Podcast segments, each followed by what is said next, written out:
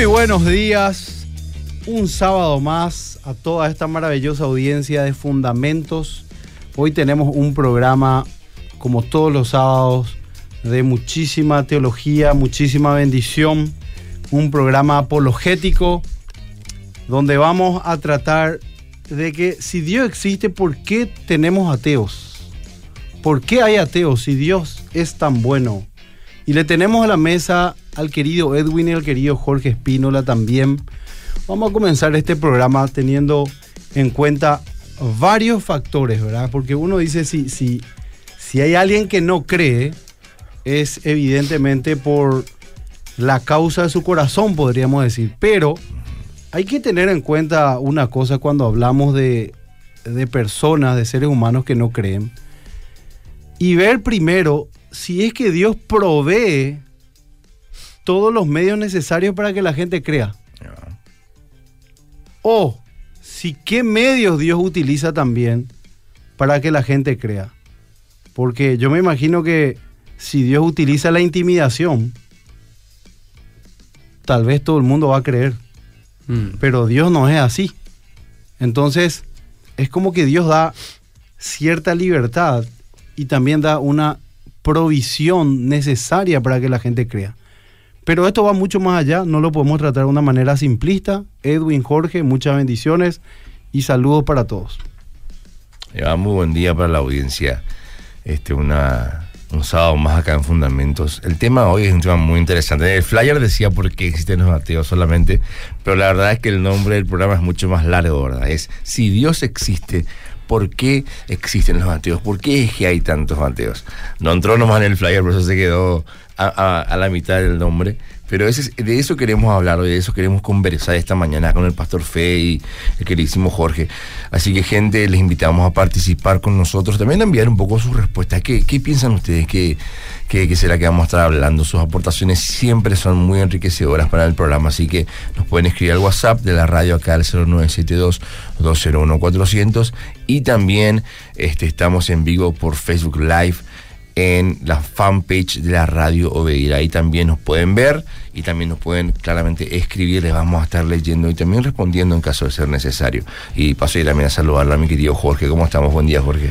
Bendiciones Edwin, querido pastor, bendiciones a la audiencia también. Vamos a estar desarrollando un tema importantísimo dentro de lo que es la apologética cristiana, porque la vinculación que se le hace a la apologética directamente, al menos en términos populares, es el de dar respuesta a los ateos. Es decir, probar que Dios existe, en hacer frente al ateísmo, por así decir. La apologética en ese sentido está muy vinculada a lo que es la respuesta al ateísmo. Y bueno, nosotros queremos ahora explicar en términos teológicos y apologéticos la razón de la incredulidad.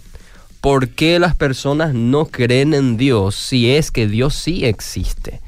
Y también, como está diciendo Edwin, esperamos que las personas puedan responder y aportar sus opiniones en, al número del WhatsApp y también en Facebook Live. Y algo que también es muy importante es que nuestros oyentes puedan seguir a, al Instagram de Fundamentos o al, face, al Facebook de Fundamentos. Lo van a encontrar en Fundamentos como arroba Fundamentos en Instagram y en Facebook como Fundamentos. Y también las personas que están viendo la transmisión, sería bueno que compartan la transmisión de Facebook Live para que más personas puedan enterarse de lo que vamos Eso a lo estar. pueden hacer ya mismo. Los que están ya en línea pueden ir compartiendo, entonces más gente se va sumando y se va aprendiendo a la conversación que va a estar muy interesante. Totalmente. Algo que yo creo que es de vital importancia para empezar, querido pastor, es primero observar una objeción atea, por así decirlo, una explicación atea, en donde ellos han observado que dado que Dios no existe, según las afirmaciones atea, entonces, ¿por qué existe tal cosa como la religión o por qué existen personas religiosas que creen, en este caso, en Dios? ¿Cuál es la razón de la fe de las personas si es que Dios no existe? Porque evidentemente la existencia de Dios no es. La evidencia no es. Entonces, ¿por qué existen los religiosos? Y bueno, si Dios no existe, obviamente desde la perspectiva atea, Dios vendría a ser un invento del hombre Claro. es una creación del hombre. En ese sentido, como decía Nietzsche, eh, no se trata de que Dios ha creado al hombre a su imagen y semejanza, sino que más bien se trata del hombre, hombre creando crea. a Dios a su propia imagen y De semejanza. acuerdo a su necesidad, ¿no es cierto? Totalmente. Nietzsche era un, un- un ateo que se le considera como uno de los padres del ateísmo moderno y de hecho en este punto particular vamos a estar desarrollando cuál es la respuesta de los padres del ateísmo moderno respecto a la fe que existe en el mundo, porque si bien no existe Dios, la perspectiva de ellos lo que no pueden negar es que existen personas Claro, religiosa. Claro, hay gente que religiosas. cree. Persona de fe. Y en toda la historia lo hubo, ¿verdad? Esa es la gran pregunta que tiene que responder también el, ateo, ¿verdad? Y tienen ellos sus, sus, sus formas de responder. Tiene su, su teología, que en realidad, como decía Laudi Feuerbach, que es otro padre del ateísmo, no es teología en realidad, en realidad es antropología. Mm. Porque cuando estudiamos a Dios, entre comillas, en realidad estamos estudiando al hombre y sus necesidades y sus proyecciones. En ese sentido, quiero empezar con Nietzsche, Sí, que es uno de los más conocidos. Él era un nihilista. ¿Qué es un nihilista? ¿Qué De la eso, expresión latina nihil, que significa nada. Es decir, si Dios no existe, ¿qué es lo que queda? Nada. No queda sentido, no queda moralidad, no queda lógica, no queda propósito, no queda esperanza. La ética cristiana se convierte en absolutamente nihil, es decir, nada. Todos los que son seguidores de la filosofía de Nietzsche son nihilistas.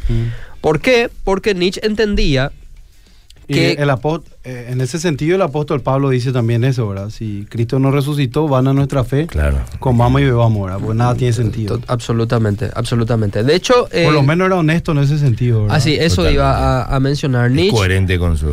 Si lo observamos correctamente a Nietzsche, Nietzsche fue más bien un crítico no tanto del cristianismo, sino del ateísmo de su tiempo. ¿Por Claro. qué? Porque a Nietzsche le preocupaba que aquellos que decían ser ateos en realidad seguían viviendo como si fuese que Dios existía. Mm. Claro, ¿Y cómo vive alguien como si fuese que Dios existía? Bueno, sigue siguiendo Buscando propósito. buscando propósito, razón, esperanza, moralidad, por ejemplo. Claro, que asumiendo que la vida tiene un sentido, un fin. Totalmente, Sí, totalmente. Y bueno, o eh, buscando trascendencia en todas las cosas de la vida. claro. Absolutamente. Y bueno, ¿y cuál es la razón de la fe según Nietzsche? Bueno, la razón de la fe según Nietzsche es el egoísmo del hombre, la soberbia del hombre, de querer creerse hijo de Dios y que en esta vida merece propósito o debe tener propósito y debe tener esperanza. El hombre se enajena, se intoxica de sí mismo, decía Nietzsche, y por lo tanto va a crear a un Dios en el cielo que es igual a él. Y después le tenemos a Laudi Feuerbach. Él creo que fue uno de los primeros precursores de lo que sería la, teo- la teoría de la proyección. ¿Cuál es una, ¿Qué es una proyección? La proyección es cuando un proyector proyecta una imagen, Claro. pero esa imagen no es, por así decir, real. Lo que es real es el proyector. Claro. Esa imagen en realidad no está ahí, sencillamente es una emanación de lo que realmente está ahí, que vendría a ser el proyector. Claro. Y bueno, en el caso de Dios es lo mismo, decía Feuerbach. ¿Por qué? Porque eh, Dios no existe, sencillamente es una proyección. Nosotros le pro- hacemos esa proyección. Claro. Así es, una proyección del ser humano. ¿Y por qué crea el ser humano a Dios? Y bueno, lo crea por un montón de factores, entre ellos lo mismo que ha mencionado Nietzsche. Y otras razones más que da es porque el ser humano, por así decir, es un ser temeroso a un montón de factores, pero si él crease un Dios, no tiene le ayudaría con ese temor. y cosas así el, el ser humano. Entonces, Totalmente. en ese sentido, podríamos decir. Sí, absolutamente. Y luego le tenemos a Freud, el padre del psicoanálisis, eh, un famoso teórico dentro de lo que sería el campo de la psicología o la psiquiatría incluso. Y él trató de explicar la fe religiosa de los creyentes en términos psicológicos. ¿Qué Mm, quiere claro, decir ejemplo, eso? Poca culpa, el temor. Asimismo, el ser humano es una persona que tiene complejos, muy particularmente complejos paternales. De hecho, una de las cosas que le llamó la atención a Freud es que aquellos que han tenido una mala relación con sus padres inmediatamente tenían dificultades para reconocer a Dios como un padre. Por lo tanto, Freud vinculó directamente la creencia en un Dios Padre con la idea de padre, humanamente hablando, que nosotros tenemos. Y él decía que sencillamente se trata de una inmadurez psicológica, es decir, un complejo o una especie de trauma, entre comillas, que todos tenemos por naturaleza y que nunca logramos superar. Como somos neuróticos, decía Freud, somos personas que temen constantemente, le tenemos miedo a la muerte, le tenemos miedo a los desastres naturales, como era común en las épocas antiguas, eh, le tenemos miedo a las enfermedades y al dolor. Entonces creamos a un Dios que controla la naturaleza, que nos puede sanar de nuestro dolor y que nos promete vida después de la muerte. ¿Por qué? Porque al vos tener esos temores, psicológicamente Claro. proyectás a alguien que va a ayudarte a lidiar con esos temores. Es como una muletilla psicológica, pero en realidad no es alguien que realmente exista. Ese es Freud. Y por último le tenemos al padre del comunismo, Karl Marx. Carlos Marx. Bueno, él intentó explicar la fe en Dios en términos políticos, Claro, por así Que decirlo. era para mantener feliz a la, a la gente pobre, básicamente. Totalmente. En este caso, los burgueses, la casta política, los poderosos, tiene a su merced a los obreros que trabajan para una producción mediante la cual ellos se enriquecen. Y bueno, lo importante para estos burgueses, estos políticos, para Marx, era mantenerlos enajenados, que ellos no se preocupen en el más opio. acá, sino que piensen en el más allá. Exactamente, que ellos no se preocupen en el más acá, porque si se preocupan en el más acá, entonces van a armar una revolución. Claro. Y eso no conviene. Entonces vamos a inventarnos a un Dios que sea del más allá y no del más acá, que prometa un reino en el más allá y que no le importe tanto la vida en el más acá. Entonces, así es un opio que mantiene adormecida la conciencia de las personas y no van a rebelarse. Entonces ellos van a trabajar duro, ¿por qué? Porque van a tener una especie de Esperanza. una- esperanza claro. o resignación Claro, cristiana, por así decirlo. resignación. Absolutamente. Y bueno, Van esas a son las que vivir explicaciones. una, una vida sufriente y bueno, esperando solamente el porvenir porque no le queda otra. Yo Claro. creo que es tema de programa, de, Sí. de un programa, Analizar todo esto, ¿cierto? analizar una de estas cosas, re- eh, todas estas cosas, refutar y también va a, en varios programas en realidad, pero tenemos que hacer uno seguramente, el Mm. tema de que si de verdad nosotros le hacemos a Dios a nuestra imagen y semejanza, porque Mm. el Dios de la, Biblia es... ese, es un muy buen tema. eh, el porque Dios de la Biblia es totalmente otra cosa. Si ¿verdad? fuese un Dios creado, no sería ese Dios. Así mismo. eh. Bueno, y, está el famoso argumento ateo, ¿verdad? De que, bueno, en realidad eh, Dios es un invento del hombre para tapar agujeros que simplemente hoy no, no sabemos cómo explicar, o, o que en su momento no se sabían cómo explicar, ¿verdad? Y, Hasta hoy día hay cosas que no sabemos explicar y, Y es, claro, y eso es lo que de ¿Verdad repente, que sí? y claro, y eso es lo que de repente el ateo te dice, no, lo que pasa es que nosotros esas son cosas que todavía nomás la ciencia no ha Mm. podido explicar, pero cuando avancemos suficientemente, Ujú. va a haber algún momento donde esto vamos a poder explicarlo suficientemente y no vamos a tener más necesidad de Dios. Entonces hablan de un Dios de los vacíos, hablan de un Dios de tapa agujeros, ¿verdad? Que también es, es una falacia ya ampliamente refutada, que también Sí. podemos hacerlo. Totalmente. Creo que uno de los padres, eh, o mejor dicho, los padres de ese tipo de teorías, que es el famoso, la famosa teoría del dios tapa agujeros, puede ser Carl Sagan, por ejemplo, y también le tenemos al famoso cosmólogo y astrofísico fallecido ya, Stephen Hawking. Ellos decían que Dios no solamente es producto de los temores, sino también de la ignorancia. Al no tener nosotros la capacidad de explicar ciertos fenómenos naturales y sorprendentes, entonces no es mucho más fácil creer en Dios que Claro. en quedarnos con una ignorancia. Claro, o porque decíamos, claro, porque si el hombre veía la lluvia, veía el sol, veía cosas que sean maravillosas, no puede explicar, ay, eso tiene que ser algún tipo de ser sobrenatural. Totalmente. Totalmente. La, igno- el- la creación de Dios o la proyección de Dios según estos teóricos, los teóricos que yo estoy mencionando, casi siempre tiene que ver con la realidad de la naturaleza existente. ¿A qué yo me refiero con eso? Bueno, sencillamente que, como decía Freud en uno de sus libros que se llama Moisés y el monoteísmo, lo recomiendo, él hizo un análisis antropológico, imagínense Freud haciendo un análisis antropológico para explicar la religión. Eh, él decía que en realidad lo primero, el primer instinto religioso no fue el teísmo, ni siquiera el politeísmo, fue el panteísmo. Mm. ¿Por qué? Porque lo que sorprendía a la vista de los antiguos al principio era la naturaleza. Ujú. Eran los relámpagos, los terremotos, los volcanes, el orden natural, las estaciones del año, el invierno que traía eh, muerte de cosechas, las sequías, el calor, que era muy importante, el sol para los frutos y por ende la cosecha y la comida, entre otras cosas. Entonces, ¿qué hizo el ser humano? Bueno, el ser humano deificó la naturaleza. Eso es lo que dice Sigmund Freud en primera instancia. Ve a la naturaleza y le atribuye divinidad y espiritualidad. Mm. Pero como la naturaleza no solamente es sorprendente, sino que en ocasiones es hostil, es hostil con sus sequías, sus tormentas, Claro. sus terremotos, sus volcanes, sus enfermedades, Claro. entre otras cosas más, entonces el ser humano hizo una extrapolación, es decir, inconscientemente pensó y formuló una religiosidad que si bien siga sorprendiéndose y maravillándose la naturaleza, pueda extraerle a Dios de la naturaleza. En ese sentido, preferentemente han decidido creer en un Dios que controla la naturaleza y no tanto que la naturaleza es Dios. Ante la una naturaleza que nos causa temor, entonces ahora vamos a crearnos un Dios que es independiente de la naturaleza, pero que por lo menos la controle. Entonces es como una proyección, un progreso, por así decir, que va avanzando. Es algo extraordinario poder estudiar y asimismo poder refutarlos también, porque Claro. es una perspectiva ampliamente reconocida actualmente entre los antropólogos que obviamente... Sumamente. No Eh, hay, que, hay todavía eh, eh, en círculos ateos, es uno de los argumentos que más se siguen utilizando, eh, Ujú. de, este, de los tapagujeros. Quiero recordar a la gente que estamos en vivo por Facebook Live, así que ahí nos pueden Si hay unos mensajes, Ya sería bueno tenemos. que- Y que también estamos en el. WhatsApp, sí, estamos en el WhatsApp, el 0972-201-400. Y ya tenemos acá brillante resumen, felicitaciones. Me felicito también, dice, por estar en sintonía. Aprendemos mucho, gracias, bendiciones. Muy bien, me gusta que se felicita porque realmente es un- es un logro estar ahora en vivo escuchando el programa. Un sábado con este clima. La verdad que. Ah, ¿verdad? Absolutamente. un matecito, un Sí, mate y- dulce para los más, más jóvenes.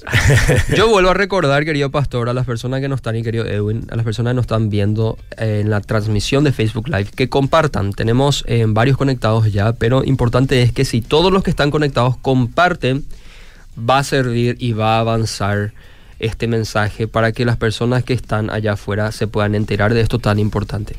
Ok, bueno, estuvimos analizando, querido pastor, em, cuál es la razón de la religiosidad. O sea, los La ateos... explicación atea de por qué existe la religiosidad. Sí, de la fe. La explicación Claro. atea de por qué existe la fe Mm. O esa tendencia religiosa, por así decir. Creo que ahora es importante ver lo opuesto, porque nosotros también tenemos nuestra perspectiva de por qué existe la incredulidad.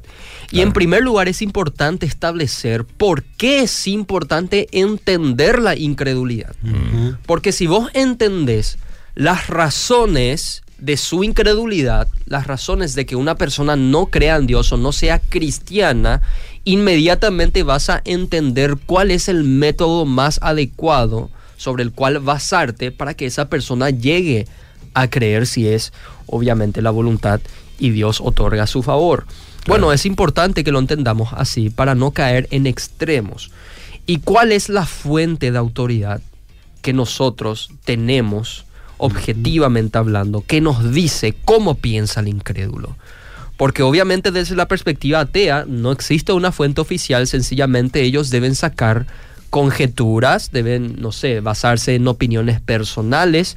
Como verás, cada uno de estos escépticos, estos ateos, basaron su punto de vista conforme a su percepción particular. Y bueno, la ventaja que nosotros tenemos es que tenemos solo una fuente de autoridad que nos dice cómo funciona el mundo y en este caso cómo funciona el incrédulo y por qué el incrédulo no cree en Dios y es las sagradas escrituras. Amén. Y si nos tenemos que basar en dos, Que vamos a hacer un programa también relacionado a por qué la Biblia es verdadera. absolutamente. Es un buen tema para hablarlo también. Totalmente. Y bueno, si podemos tomar dos textos en clave para este punto que queremos desarrollar, sería Romanos capítulo 1 y Salmos capítulo 14. Romanos capítulo 1. Y es muy importante que las personas que nos estén viendo puedan abrir sus Biblias o anotar los textos que nosotros vamos a estar desarrollando. En Romanos capítulo 1, pastor, para explicarnos más el contexto, el apóstol Pablo está escribiendo, si vemos desde el primer eh, capítulo, desde el primer versículo en adelante, el apóstol Pablo está escribiendo a una iglesia fundada, situada en Roma, el cual él no tenía conocimiento aún. Todavía él no había visitado Roma. Eh, tengo entendido históricamente hablando que ninguno de los apóstoles había visitado Roma aún. Pero Pablo se encuentra con que ya existe una iglesia en Roma, eso lo podemos ver, y su deseo era ir para predicarles también a ustedes el Evangelio, dice el apóstol Pablo. Entonces imagínense, Pablo está en contacto con una iglesia novedosa, y lo primero que a Pablo le va a preocupar es establecer la doctrina fundamental o algo básico que todo cristiano debería conocer. ¿Y cuál es? El Evangelio. Pablo en, en- en la, en la epístola de Romanos va a hacer un desarrollo sistemático y profundo de la doctrina del Evangelio. Y antes de empezar Pablo con el Evangelio, que según el versículo 16 revela la justicia de Dios y es Por fe y para fe. Por fe y para fe. Posteriormente en el versículo 18, antes de dar la buena noticia, Pablo va a dar la mala noticia. Claro, habla de la ira de Dios. Totalmente. La ira de Dios en función a la culpabilidad del hombre. Si tenés una versión actual, en dice la ira de Dios, creo que la Reina Valera el título es la culpabilidad del hombre, en donde Pablo antes de darte la buena noticia, de hecho eso significa evangelio, te va a dar la mala noticia. Y en la mala noticia, Pablo obviamente va a explicar de la razón de por qué necesitamos una buena noticia. ¿Y cuál es la razón? Exacto. Que el hombre es culpable. ¿Por qué es culpable? Porque es incrédulo. Porque no cree en Dios. Porque está en rebelión a Dios. Se revela contra Dios. Tiene un, él, él se encuentra en un estado de culpabilidad ante el tribunal divino. Por ende, hoy día tenemos la ventaja de hacer un estudio profundo de la doctrina de, por así decir, la incredulidad. Y Pablo lo desarrolla de manera profunda. ¿Tenés, tenés para leer el versículo? Lo tengo, lo tengo. Si vos querés leer, pastor. No, no, tenés. lee porque tengo Reina Valera. Sí, yo Vos- también tengo Reina Valera. Voy a Ah. leer la versión NBI entonces. Exactamente. Dice, versión nueva, eh, nueva versión internacional. La ira de Dios contra la humanidad. Versículo 18, si tenés tu Biblia, vas a leer lo siguiente. En verdad, dice Pablo, la ira de Dios viene revelándose desde el cielo contra toda impiedad e injusticia de los seres humanos que con su maldad obstruyen la verdad. Mm. 19 dice, me explico. Lo que se puede conocer acerca de Dios es evidente para ellos, pues Él mismo se lo ha revelado. Ahí, ahí podemos parar un poquito, Sí, pastor. porque ahí podemos ver con este versículo, respondiendo lo que dije al comienzo del programa, Claro. que Dios da todo lo necesario para que la gente crea. Porque muchas veces nosotros decimos, no, eh, ¿por qué no Dios, Dios no le envía un profeta? ¿Por qué Dios no te envía una señal? ¿Por qué Dios no te envía a alguien para que vos puedas creer? ¿Sí o no? Así es. Porque nosotros vemos hasta inclusive, eh, hasta en esos memes se, se ven. ¿verdad? Y que, eh, por ejemplo, a- hoy hay, hay, un, hay un meme donde dice, Israel se queja de que Dios le abandonó, ¿verdad? Y, y muestra un hombre disparándole a los profetas. A sus profetas. Sí. ¿Verdad? Y, Dios no ha abandonado, dice. pues. Sí. Dios no abandona ahora. Entonces, el punto es esto. Acá podemos ver que Dios provee todos los medios necesarios para que la gente crea. Sí es. El evangelio, el evangelio es anunciado en todos lados. El evangelio es predicado. eh, inclusive, bueno, el, el- el gran problema de la gente es justamente qué pasa con aquellos que no le llega el mensaje de Jesús. Y nosotros sabemos que Dios es soberano. Dios, Dios inclusive dice, las rocas van a hablar, le dijeron a, le dijo Jesús a los fariseos. Y en el Apocalipsis podemos ver que hasta los ángeles van a predicar el Evangelio si es, si es por eso. ¿verdad? Entonces, eh, Dios va a proveer de todos los medios necesarios. Y acá inclusive está hablando de que el hombre en su conciencia y al mirar la creación, eh, el hombre tiene a Dios revelado Claro. Una Por- revelación por- natural general. por medio de, de lo que Dios de la hizo. creación, sí. Absolutamente. Entonces, eso por ejemplo es, es importante entender para que nosotros podamos ver que el, el problema no viene de Dios. El problema radica en, en otra cosa. Porque claro. si no, Pablo le hubiese dicho a, los a los romanos, como dice Jorge, le hubiese dicho, miren gente, para conocer a Dios se necesita esto, aquello, mira, hay que buscar en tal lugar. Y no es así. La revelación es general, es para todos también. Absolutamente. Edwin, ¿querés decir algo? No, sí, está muy interesante lo que está hablando el apóstol Pablo ahí cuando decía que tiene la verdad con injusticia, qué sé yo, el, el- el incrédulo. Lo- Yo creo que el apóstol Pablo está dando una radiografía muy interesante ahí sobre por qué, o sea, como bien decías, ¿verdad? para que una noticia sea buena, primero hay que saber la mala, ¿verdad? Primero hay que conocer por qué este, necesitamos la buena noticia, si no, la buena noticia no va a ser igual de, de, de- de- de sabrosa o de gloriosa si es que primero no sabemos por qué necesitamos esa buena noticia. Y acá el apóstol Pablo está hablando de, de la ira de Dios contra el pecado, de la ira de Dios contra, contra la humanidad, la culpabilidad de la humanidad, ¿verdad? Y lo primero que dice es que, que Dios se revela contra la impiedad y justicia del hombre porque detienen, dice, con injusticia la verdad. O sea, el hombre ya de- de- de- de- por sí mismo está deteniendo la verdad, está impidiendo que la verdad avance. Y eso es algo muy revelador. Absolutamente. De hecho, si hacemos un, un- un recorrido entre el versículo 18 y el versículo 19 y versículo 20, tenemos la primera parte de esta tesis. La primera parte de la tesis es que Dios es un Dios que está indignado. ¿Cuál es la razón de esa indignación? Hay una razón, Dios no se indigna sin razón alguna o se indigna al pedo, Claro. sino que Él ha hecho evidente su existencia al ser humano y ellos aún así con su maldad han obstruido esa verdad, como dice en el versículo 18. En el versículo 19 Pablo va a explicar lo que dijo anteriormente en el versículo 19. ¿Por qué? Porque lo que se puede conocer acerca de Dios es evidente para ellos. Claro. Es decir, son incrédulos cuando en realidad existe razones suficientes para creer en Dios. Claro, en el- Y aún así existe la incredulidad. Y volvemos a ese círculo. Dios se lo manifestó, dice en la Reina Valera. Sí, Él Dios sa- mismo. Él mismo se ha hecho manifestó, sí.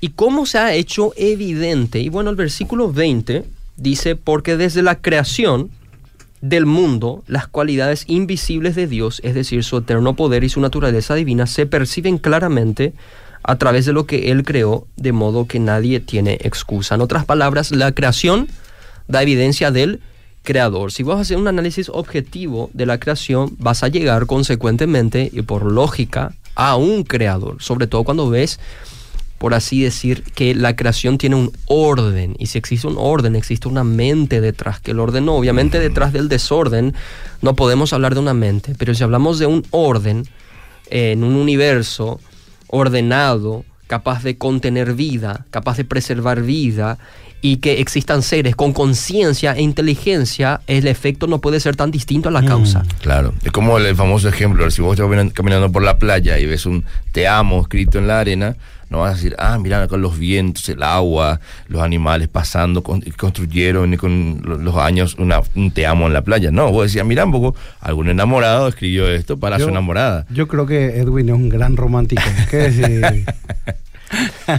Culpable. Totalmente. Edwin, el, el- el ejemplo de Edwin, clarísimo. Obviamente, si, si Dani, por ejemplo, llega a su casa después de una, un día duro de facultad y encuentra flores, encuentra su chocolate, no sé, una música encendida con su música favorita y la tele encendida en Netflix con la serie favorita, obviamente alguien que la conoce, Claro. en este caso vos, preparó todo eso para ella, no puede ser producto del azar. Y bueno, el universo para el ser humano es exactamente lo mismo. El ser humano existe, vive en un universo ordenado que preserva su existencia. Y eso no puede ser de ninguna manera producto del azar.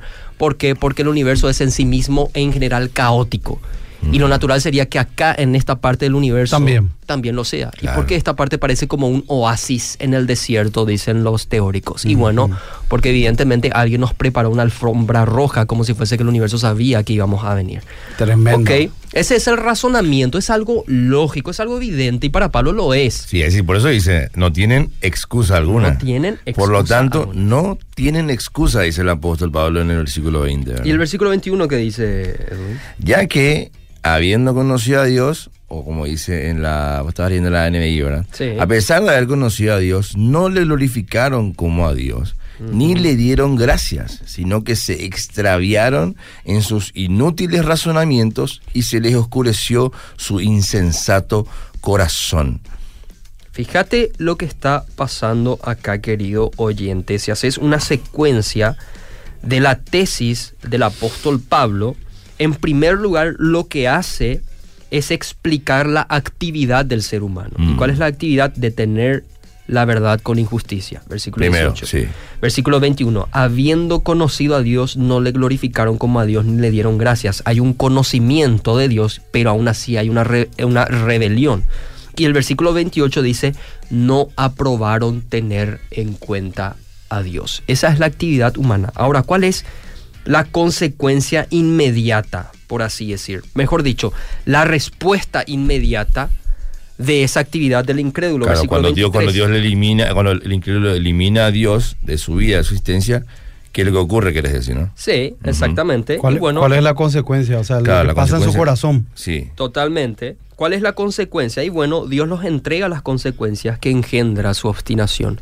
¿Y cuál es la primera consecuencia? Bueno, ellos son entregados, dice el versículo 21, a un razonamiento envanecido. Es decir, a un razonamiento oscurecido, a un razonamiento fuera de lugar. Como resultado, la mente les quedó en oscuridad y confusión, dice la NTV. Como resultado de esa rebelión, de esa naturaleza pecaminosa que está en ellos. Versículo 28, nuevamente vuelvo a citar, como ellos no aprobaron tener en cuenta a Dios, ¿qué pasa? Dios lo entregó a una mente reprobada. ¿Para hacer qué cosa? Lo que no conviene. Y eso a su vez vuelve a tener consecuencias. Versículo 24, deshonran en- entre sí sus propios cuerpos, ellos se entregan a inmundicia, las concupiscencias, es decir, a sus deseos, se entregan a pasiones vergonzosas, dice el versículo 26, y el versículo 28 dice, Dios lo entregó nuevamente a una mente reprobada. ¿Para qué? Para que hicieran lo que no debían lo hacer. que no debían hacer. Obviamente, según el apóstol Pablo, la incredulidad no se debe a la falta de evidencias, a final de cuentas. hay algo que hay que analizar también en todo ese contexto, que cambian la gloria de Dios por las criaturas, Ujú. ¿verdad? Entonces uno al tener una falsa imagen de Dios, termina haciendo todo tipo de cosas, ¿verdad? Inclusive hasta glorificarse a uno mismo. Claro, es que la idolatría es un, es un resultado casi inmediato de, del que al eliminar a Dios de su vida. Una vez que, que el hombre elimina a Dios de su vida, eh, la idolatría es uno del, del primer paso. Es así, es así. Y después, ¿qué más tenemos, Jorge? Ahí dice también que el hombre es inexcusable, ¿eh?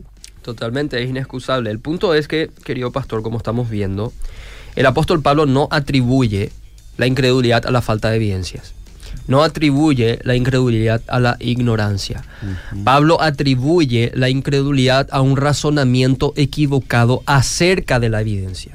Obviamente el problema no es una ausencia de evidencia, el problema es que el incrédulo, dada su pecaminosidad, dado que no quiere tener nada que ver con Dios, ¿por qué? Porque dice que cambiaron a Dios por las criaturas, y dice también que aprobaron no tener en cuenta a Dios, que ellos prefieren la mentira antes que la verdad, entre otras cosas también. Entonces, ¿qué ocurre en ese sentido? Bueno, intercambian a Dios y razonan equivocadamente Mm. acerca de las evidencias que tienen disponible. ¿Y cuál es un razonamiento equivocado? Exactamente el ejemplo que yo le estuve mencionando anteriormente. Ellos observan a Dios y razonan equivocadamente acerca de Él, diciendo que no existe y que la religiosidad se debe a un montón de factores naturales. Y eh, tenemos nuestro segundo versículo clave que es eh, en Salmos, si no me equivoco, Edwin, Sí. capítulo 14 puede ser, Sí. Es así. donde el apost eh, perdón, el salmista necio dice en su ¿Qué corazón. dice? ¿Qué dice? Dice el necio en su corazón, no hay Dios. Hay un punto, una pausa. Eso es lo que dice el necio. ¿Qué dice el necio? Dada su necedad, ¿qué dice? No existe Dios. ¿Y qué es lo que ocurre inmediatamente después de la negación de Dios? Se han corrompido, hacen obras despreciables, no hay quien haga lo bueno. Increíble. Algo- Romanos 3. Algo que Pablo vuelve a citar en Romanos capítulo 3. ¿Qué vemos ahí? Hay una necedad, es decir, un, en- un entendimiento entenebrecido.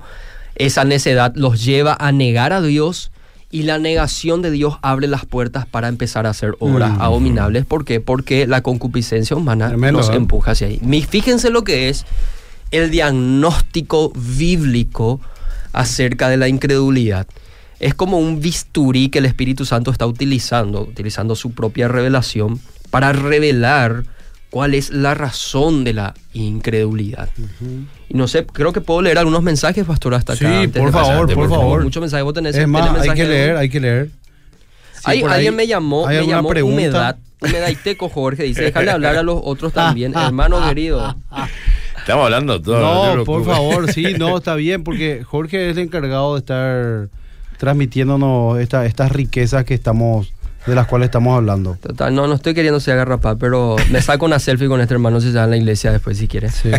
Dice, tenemos una pregunta acá. Buen día, excelente el programa. ¿Qué parte de la Biblia es la que está compar- están compartiendo ahora? Hermano, en Romanos Estamos, sí, capítulo Romano, uno, sí, Y 1 Salmo y 14. Salmos 14. Salmos capítulo 14. Esos dos pasajes Hay que, bíblicos. hay que enviar un saludo de, de Asunción, Paraguay, a Italia. Eh, A la querida Titi y al gran Fer. Un poco. Amigos, que el Señor les Les bendiga. extrañamos estos Grandes amigos. hermanos y amigos. Dice, eh, a ver, a ver, a ver, tenemos una opinión. Bendición, excelente programa como siempre. Gracias por enseñarnos y edificar nuestras vidas desde Buenos Aires. Los escucho, soy Gladys Jara. Bendiciones, Gladys. Nos anima mucho tu mensaje. Buenos días, bendiciones. Una pregunta. Esa Una, una cosita Perdón. que le vamos a aclarar al, al- también al oyente. Sí. Que Jorge y, y yo siempre somos los conductores y co-conductores, ¿verdad? Pero a veces nos van a tener como invitados también. Edwin también que nos acompaña mucho. Tenemos un equipo muy grande de fundamentos que, Un que siempre estamos Un acá el equipo grupo. fijo. Un equipo fijo muy... Sí. Ya de- te digo, pastor, yo no vengo mal la próxima. Le vamos a molestar entonces a Jorge, no. No, para, para que la gente entienda un poquito nuestra dinámica, ¿verdad? Porque a veces eh, no le explicamos Claro, la... en, en esta nueva temporada no también le- tenemos este manejo. Exactamente, no, no le explicamos de repente las cosas internas. Nosotros tenemos un grupo apologista de la, de la iglesia, donde nos reunimos frecuentemente y bueno, eh, no somos solo, solo nosotros los que estamos marcando los temas. Eh, nosotros no- nos reunimos y cal- calendarizamos todos los temas que vamos a tocar. Los muchachos se van preparando, ¿verdad? Hay, hay gente que, que conoce más de ciertos temas porque requiere mucha investigación también, ¿verdad? Entonces, eh, a veces me van a tener a mí como invitado también, no solamente conductor. Eh, a veces Edwin va a ser conductor también, ¿verdad? Es eh, eh, co-conductor. Jorge, co-conductor también, que por lo general siempre somos los, los- los conductores y co-conductores. Pero hoy Jorge es el, el invitado de hablar de esto. A él le tocó hoy ser el, el encargado de- de- del tema, por así decirlo. Entonces, esa es la dinámica que nosotros tenemos. Entonces, eh, bueno, no es que Jorge quiera hacer agarrapán ni nada, al contrario, es... Además que da gusto escucharla, Jorge. Da gusto escucharla, Da gusto Jorge escucharla, también. Jorge. Da gusto y aprendemos mucho. Sí, un montón. Nosotros Sí. estamos muy atentos acá. Quiero que sepan también que, que- que nosotros acá, cuando ustedes pueden ver en las cámaras, estamos muy atentos a lo que cada uno dice. Totalmente. No es que eh, uno habla y cada uno está en su mundo. No, la verdad que es muy constructivo. Y bueno, es muchísima bendición. De por ahí, los que están escuchando, los oyentes también, a- a- eh, más que en Segura, una iglesia grande, eh, casi 3.000 personas asistiendo. Y por ahí, si hay un hermano también que ama la apologética, bueno, se puede acercar a nosotros y va a ser Totalmente. eh, Totalmente. Algo importante también que me llama la atención ya que estamos dando mensajes nomás, le mandan saludos a Rodrigo Aveiro y a Javier Pistilli. Muy bien. Pero había sido, yo tengo ese nombre, pues yo soy Sí. Jorge Espinola Sí, y estoy sí, con sí. Edwin Jiménez. Acá, acá en cabina ya entendieron cuál Sí, es. sí, hubo un pequeño- Hubo un pequeño problema. po. Me gusta ese nombre. Acá en Facebook también dice, estamos escuchando atentamente, dice Osvaldo Hugo Centurión, Programón, dice Néstor Villa, este acá González Neri también dice Capo, los muchachos, acá el hermano Alejandro Santa Cruz, ya envió Romanos 1, Salmos 14, para que la gente ya tenga anotado, gracias hermano, capísimo. Tremendo. Y después pregunta Jorge acá para vos, este, ¿para cuándo el curso de apologética para adultos? Dice, le queda pendiente ese hermano Jorge. Pastor, está, está pendiente de una iglesia, ¿verdad? Sí, eh, no, estamos armando todo un equipo. Lo que pasa es que eh, el problema que estamos teniendo en la iglesia es el espacio físico. Hoy el tema, más que nada, es el espacio físico. Un buen problema. Así que la eh, problema. oren por nosotros porque creemos que Dios está, está permitiendo que, que pase esto para que podamos... para crecer. Acá crecer. tenemos una linda pregunta de Emi, Emi, la hermana de Emi, nuestra congregación. Dice, excelente programa, querido pastor y amigos. Pregunta, ¿un ateo rabioso se puede salvar minutos antes de morir? Evidentemente Claro puede sí. salvarse. El la- ejemplo es el, el- el varón en la cruz al lado de. Cristo, ¿verdad? Que algunos dicen, le idealizan de repente a ese gran varón, pero eh, muestran los versículos previos que él estaba insultando Mm. A Cristo también.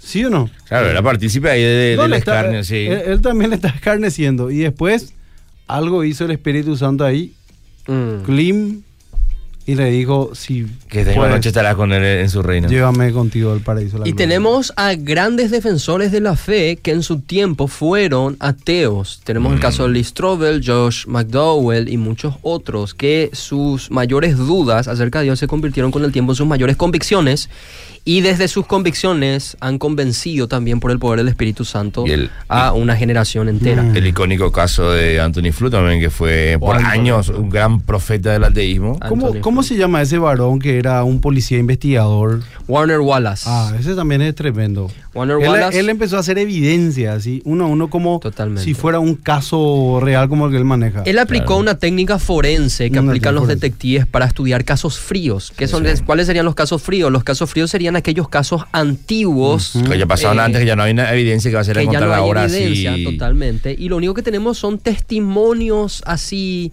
por así, nebulosos, poco claros. Y bueno, él aplicó el método para resolver ese tipo de casos al caso de Jesús. Utilizó los evangelios como documentos, como actas, a los evangelistas como testigos.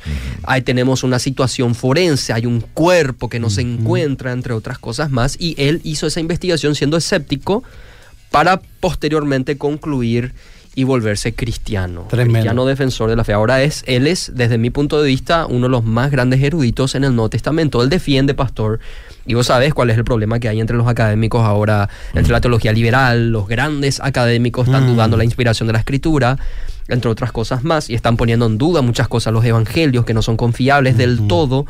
Y Warner Wallace es un investigador y defensor de la fe que provee evidencias para la confiabilidad del Nuevo Testamento manteniendo la ortodoxia Mm, clásica. Y encontrar eso en el ambiente académico actualmente es, es un golazo, es algo muy poco común y tenemos que dar gloria a Dios por varones así. Tenemos otra pregunta. Dice, Acá dice, este, explica un poco este Jorge esta pregunta, porque eh, en el debate que estuvo el pastor Emilio, el sacerdote dijo que un ateo puede ser salvo. ¿Pueden explicar esto? Bueno, cuando, cuando dijiste también que... ¿A ¿Quién dijo eso? El, el- No, el eh, sacerdote. Ah, el, el sacerdote, Ah. pero se aclara con la pregunta que le dieron a Jorge antes, si puede ser salvo antes de morir. No que siendo ateo va a ser salvo. Claro. Requiere, obviamente, un arrepentimiento. O sea, Cristo Claro. tiene que entrar en escena. Claro, claro. Ahora, creo que lo que ocurrió en ese debate, Pastor, y vos te acordarás mejor, no sé si Edwin viste el debate también te acordás, Sí, sí. yo no, no me acuerdo tan bien, pero según Yo me entendí, acuerdo muy bien y no de- sería la primera los- vez, es que al Pastor Emilio le dijeron que no importa la religión que se profese, Mm. y ni siquiera importa si se cree en Dios incluso, siempre y cuando vos seas fiel a tu conciencia o vivas según tu conciencia, Mm. Dios por ende va a juzgarte conforme a tu conciencia. Es que esa es una doctrina romanista. ¿verdad? Totalmente, Ellos del Concilio que- Ecuménico sí, Vaticano. Sí. Entonces, que, bueno, si quieres explicar. Bueno, nosotros evidentemente no creemos Claro. eso, creemos que solamente a través de Cristo, a través de nuestra fe depositada en Él, en humildad, en sinceridad, cuando hay arrepentimiento, eh, podemos realmente ser salvos. Obviamente esa no es una obra, de hecho si creemos es otra vez por obra suya, por obra y gracia de Dios, pero se requiere que la sangre de Cristo cubra nuestros pecados, nos limpie. Requerimos nosotros de la muerte sustitutiva de Cristo para ser perdonados y al mismo tiempo requerimos de la vida perfecta de Cristo para ser justificados. Totalmente, los méritos del Señor. Los méritos del Señor no son asignados, porque Dios no solamente te salva porque te perdona los pecados, te salva porque te considera justo como si fuese Sí. que cumpliste toda la ley. Toda la ley. Y vos no lo hiciste, ¿quién lo hizo? Cristo. Cristo. Y lo que hace Dios es atribuirte la justicia de Cristo a través de tu fe. Es algo glorioso estudiar la doctrina de la justificación. Solo en Jesús hay salvación. Solo en Bueno, Dice y- la palabra. ¿Qué más tenemos? Entonces, entonces vemos que Dios da todas las evidencias necesarias como para creer. Acá Claro. el, el problema hay una cuestión del corazón del ser humano. Así Sí, lo último que vimos fue todo lo que, que- que- que Dios este, se manifiesta, hace, hace, va a dar se manifiesta su, su existencia a través de, de la creación, a través de todo lo que existe, y que el hombre detiene la verdad, habiendo conocido a Dios, no lo verifica como Dios, ni le da gracias, ni siquiera prueban tener en cuenta a Dios, dice la palabra, y después vemos que cambiaron ellos la, la gloria de Dios incorruptible por este, idolatría, por la creación básicamente, y también cambiaron la verdad de Dios por la mentira, honrando y dando culto a las criaturas antes que al Creador. Todo eso fue lo que estuvimos viendo según la tesis esta que maravillosa que hace el apóstol este, Pablo en Romanos capítulo Eh, 1. Es tremendo eso, pero hay, hay muchas cosas que tal vez yo no quiero embarrar la cancha porque ya eh, es tarde, ¿verdad? Ya, ya 15 una- minutos Una tarde. vez más tenemos 15 minutos. eh, hay algo espiritual también detrás de todo esto. Como dice 2 Corintios, eh, dice, el Dios de este siglo cegó el entendimiento de los incrédulos para que no le resplandezca la luz de la gloria del Evangelio de Cristo. ¿verdad? Tenemos también algo espiritual. Cuando dice, le cegó el entendimiento, estamos hablando que hay una lucha de ideas acá. ¿Verdad que sí? Habla de entendimiento, sí. ¿Verdad? Hay una, una lucha de ideas de que el Evangelio puede transformar nuestra manera de, de pensar. Otra cosa que tenemos que analizar, Dios no nos intimida para creer, también no somos robots.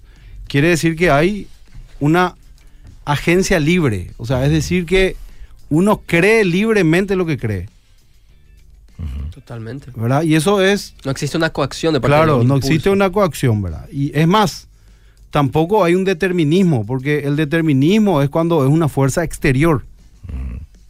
¿verdad? Por muchos dicen, no, el tema de lo escogido de Dios, que es un determinismo, pero en realidad la cuestión viene de adentro. Claro. de la el- naturaleza humana. El hombre naturalmente de, de su interior no busca y no quiere a Dios. Entonces no es que Dios por afuera o hay algo de afuera, ¿verdad? Que le, que le mete. Pero en ese sentido también tendríamos que hablar y decir, eh, pero lo- los no escogidos pueden creer. Y ahí entraríamos también en, en otro tema muy complejo, ¿verdad? Eh, como también eh, creo que uno de los ateos que fue Dawkins, que haciendo él menciona su teoría, que dice que por una cuestión genética algunos creen, otros no creen, Hmm. ¿verdad? Entonces, eh, si genéticamente no podemos lo creer en Dios, ¿verdad? Entonces, bueno, hay muchas cosas que, que queda acá en el tintero. Por ejemplo, uno es libre para creer. Después hay algo espiritual también, el Dios de este siglo que sea el entendimiento. Vemos la, la lucha de, de, de ideas que se genera. ¿Qué puedes decir al respecto, Jorge? Bueno, yo creo que algo muy importante para tratar de explicar esto, quiero decir dos cosas. En primer lugar, eh, es un tema ya de teología. En las personas que de repente no tienen iglesia o los miembros de nuestra congregación en particular, esto lo van a estudiar en nuestra escuela bíblica, la doctrina la depravación total del hombre, de Mm. su corrupción radical. Que Porque a veces uno dice, Dios es demasiado duro, ¿verdad? Mm, Y Hasta después, que entendemos nuestro nivel de culpabilidad. después como, como la vez pasada estábamos hablando con el pastor Emilio, un tema ahí, de que nosotros hermano vemos la, la maldad del hombre de repente, Claro.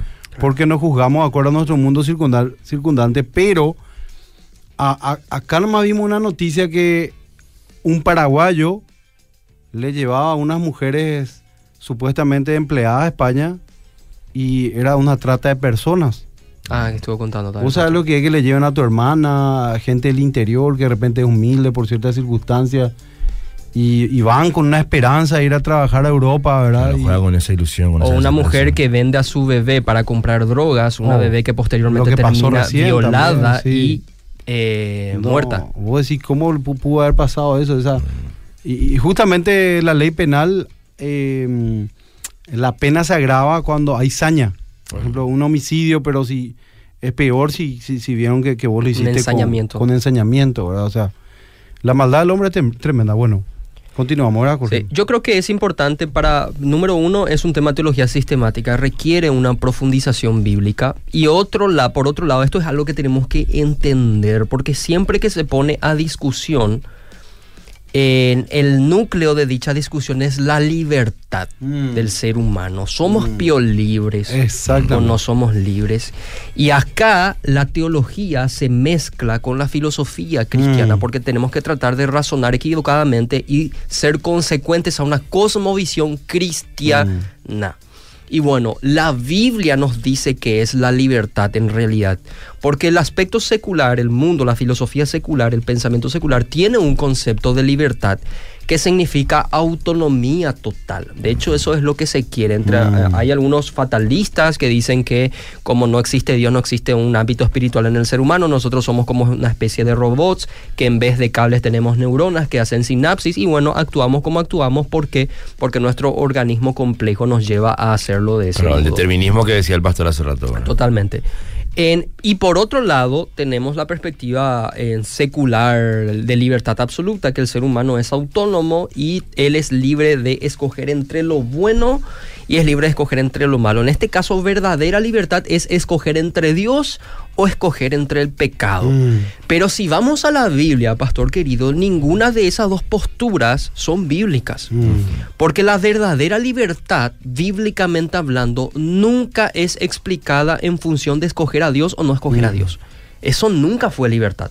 La verdadera libertad, ¿cuál es? Ser bueno. libres para hacer lo bueno. Claro. ¿Quién es el creador del libre albedrío?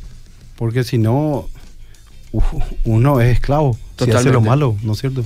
Absolutamente. Pero ¿quién es el creador del libre albedrío? Eso es algo que nos tenemos que preguntar. ¿Quién creó la libertad? Es Dios. Claro, claro. ¿Para qué lo creó? Claro. Para su gloria. Para su gloria. Entonces, la verdadera libertad, dice Agustín, es una libertad que a la vez está dulcemente atada para inclinarnos a Dios y adorar a Dios libremente. Lo que pasa es que por naturaleza también Dios nos creó y nosotros somos para Él, porque eh, el, el hombre haya, eh, eh, el hombre no es, a Dios se le conoce como el yo soy. Y el hombre es porque su esencia de vida es de alguien, viene de alguien. El único que es realmente un ser que existe por sí mismo y no depende de nadie es Dios. Así es. Todos los demás seres dependemos de Él. Quiere decir que nosotros no somos sin Dios. Y eso era lo que pasó, evidentemente, en el Edén. Que el hombre escoge ser independiente a Dios. Y es, es un engaño porque el hombre no puede controlar la vida, el hombre no puede controlar las cosas. Y es lo que pasó. Tuvo que ser separado de Dios. Pero bueno, volviendo también, Jorge, con, con un tema importante, porque tenemos que darle oportunidad también a la gente. Te voy a hacer esta pregunta a vos, a Edwin también, pero después quiero contestarla, que hay ayudarle a una hermana que, que puso acá un mensaje. ¿Qué pueden hacer ahora los ateos para creer? No le podemos dejar sin esperanza. ¿Qué hace el no creyente para creer? El no creyente. ¿Qué debe Sí. hacer el no creyente? ¿Qué creer? hacer? ¿verdad? Vamos a contestarle eso rápidamente. Pero acá una hermana dice esto, mira, mi compañero de trabajo es ateo, cada tanto discutimos sobre la fe. Me preguntó por qué fue necesario que Jesús venga y muera por nuestros pecados. Le dije que fue necesario que Jesús muera porque la paga del pecado es la muerte y me preguntó por qué debe ser así. ¿Por qué Dios fue tan radical y no le basta que nos arrepintamos y ya? No supe responderle, dice. ¿verdad? O sea, ¿Por qué Dios simplemente nos dice, más bueno, les perdono, ustedes ya están arrepentidos, ya es suficiente? Y fíjense cómo uno siempre juzga de acuerdo a su conciencia. Claro. No, si yo ya me A- arrepentí, al contexto ya, también. ya estoy, claro. el contexto también si ahí. yo ya me arrepentí, Mm. ya estoy bien en conciencia. Ya puedo sentirme tranquilo, pero eso es algo subjetivo. Vos te sentís tranquilo, pero Dios es, es una cuestión judicial. Dios en su carácter tiene que juzgar la maldad. La maldad tendría que ser, tiene que ser, tiene que ser imputada, tiene que ser condenada, sí o sí. Y el hombre es responsable de ese hecho, no es algo meramente abstracto. Ah, debe pagarse la maldad, debe pagarse. No, acá hubo alguien que tenía una responsabilidad moral y metió la mano donde no debía y por lo tanto no, de- no puede pasar por inocente el culpable. Y entonces esa culpa está sobre esa, ese ser moralmente responsable. Entonces este ser moralmente responsable debe pagar. Y ese es Adán y todos sus hijos. Somos nosotros. Por lo tanto, es Dios se hizo hombre justamente para poder asumir y cargar por la maldad que sus padres habían cometido, es decir, todos nosotros los pecadores. Por eso Jesús debía, no había otra manera. Era responsable Adán, por lo tanto el postrer Adán tenía que pagar por nuestros pecados. Amén. Bueno, sigamos, vamos a darle esperanza a la gente. ¿Qué puede hacer Jorge la gente? Dios puede cambiar el corazón de la gente. O sea, hay una manera en que si yo soy libre, pero yo quiero hacer lo malo, hay una manera que Dios pueda hacer que yo quiera hacer lo bueno también. Totalmente, es, es, es posible, pero antes de ir ahí, quiero poner una carga de responsabilidad sobre los creyentes, porque ¿cómo creerán Muy bien, qué si lindo. no se les predica? ¿Y cómo se predicará si no hay quien fueran enviados? Nosotros tenemos, por así decir, la responsabilidad, no tanto responsabilidad, sino el honor El honor, de la ser, gracia. de la gracia de ser embajadores de Cristo, de ser agentes de reconciliación. Porque si bien Dios escoge, eso es algo que yo particularmente a quienes serán salvos, al mismo tiempo escoge el medio por el cual llegarán a ser salvos. ¿Y cuál es ese medio? La predicación del Evangelio. Y nosotros somos instrumentos suyos para dicha predicación. Y de tal manera que ellos no van a creer si nosotros no somos enviados. Entonces hay una responsabilidad del creyente. Vemos acá en el incrédulo que tiene una doble problemática, tiene una naturaleza depravada que es tal que él se encuentra cautivo a esa naturaleza. Es una libertad, sí, es una libertad porque él es consciente de lo que hace, él es responsable de lo que hace, pero es una libertad exclusivamente para, hacer lo pecar, malo. Para libre para hacer lo malo. Libre para hacer lo malo. Y al mismo tiempo, esa maldad interna produce razonamientos errados acerca de Dios y la evidencia. Y acá es donde nosotros entramos a hacer frente a esta doble problemática mm. y nuestra responsabilidad principal es dar suficientes razones al incrédulo para que crea. Es decir, sacar su excusa intelectual mm. para que se evidencie que lo único que impide que crea en Dios es su obstinación. Y ahí lo segundo, su obstinación, va a ser trabajo del Espíritu Santo. Como decía Spurgeon, yo soy un ministro enviado falible, pero detrás de mí viene otro ministro que es, infalible. infalible. Ese es el Espíritu Santo que va a hacer la obra.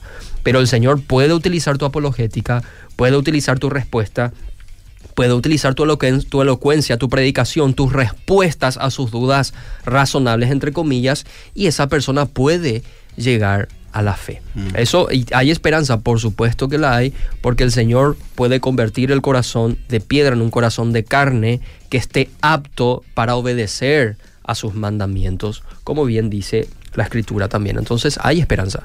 Y evidentemente evidencia no, no son los problemas. Al fin último, al fin último es su moralidad. Porque los hombres al final, vuelvo a repetir, no buscan la verdad, buscan la felicidad. Y con, con relación a eso también, el cristianismo es una obra de fe. Pero la gente malentiende lo que es la fe. A veces uno dice, no, yo tengo que creer nomás sin evidencias. Lo cual es un error también. Y es un error, ¿verdad? Porque realmente Cristo murió eh, y, dicen los, los testigos oculares, dijeron, le hemos visto. Lo que hemos visto y oído. Y hemos palpado. Sí. Con relación al verbo de vida. Entonces, el llamado que nosotros queremos hacer a la gente es que esta es una lucha de ideas, es una lucha de argumentos. y la Biblia dice que con la ayuda del Espíritu Santo, con un corazón humilde, esa parábola del sembrador que es tan conocida, que el Señor tira la semilla y cae en diversas tierras, algunos la reciben con alegría, pero después la palabra trae persecución o el afán de la, de la vida hace que la palabra se ahogue, otros simplemente endurecen su corazón. Y yo te digo una cosa, vos sos una persona inteligente, sos una persona pensante y permití hacer una, eh, una, eh, una investigación sincera de las cosas espirituales. No podés perderte de las cosas espirituales. No pase este mundo sin ver las gloriosas cosas de Dios. Amén que se ven con ojos espirituales, que se ven con ojos intelectuales y descubrir lo que hay más allá de todo eso a través del Evangelio. Así que te invitamos a que vayas a la iglesia, que vayas a escuchar los cursos de apologética, los estudios bíblicos, va a ser una bendición y al final de todos Dios es el que despierta el corazón de la gente. Bendiciones gente linda, Bendiciones a Bendiciones a todos los oyentes y hoy tenemos un culto muy lindo. Si quieren estar en el culto de las 6, de las 7 de la tarde, tenemos discipulados también juveniles, jóvenes en la iglesia, así que va a ser mucha bendición que puedan venir. Muchas bendiciones, nos vemos el sábado que viene.